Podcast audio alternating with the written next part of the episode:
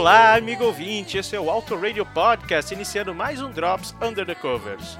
Hoje trazemos Big Mouth Strikes Again dos Smiths. A canção foi lançada em single em maio de 1986, preparando o público para o álbum The Queen is Dead, considerado por muitos o melhor trabalho da banda inglesa de Manchester. A gente tem que ressaltar que The Boy with the Thorn in His Side, também presente no álbum, foi lançada como single em setembro do ano anterior, tá, de 85. Como de praxe, o vocalista e letrista Morrissey mais uma vez disparou críticas em mais essa composição. Big Mouth pode ser traduzido como falastrão, bocudo, linguarudo, língua afiada ou alguma coisa que o tá? O personagem Big Mouth nos mostra que ele tem que se esquivar dos seus próprios comentários contundentes, como retratado nos dois primeiros versos, em que ele diz estar apenas brincando quando disse que esmagaria todos os dentes da boca na cabeça de um terceiro, ou mesmo que o espancaria o cidadão na sua própria cama. Nos versos seguintes, ainda se ele se compara a Joana Dark na fogueira e, entre outros sentimentos, sentir o seu Walkman derretendo. O fato interessante desse, dessa música é que Morrissey, ao cantar ao vivo já em carreira solo, realizava alguns upgrades tecnológicos, trocando Walkman por Discman ou posteriormente iPod, de acordo com a tecnologia da época. Não sei o que, que ele está cantando hoje, enfim. Uma outra curiosidade são os backing vocals creditados a Ann Coates. Na verdade, aquela voz aguda é do próprio Morrissey modificada. Ann Coates é um distrito de Manchester muito conhecido. Os Smiths se tornaram uma das bandas mais cultuadas do planeta e é claro que diversos tributos, covers e versões pipocaram por principalmente após o fim da banda em 87. Um desses tributos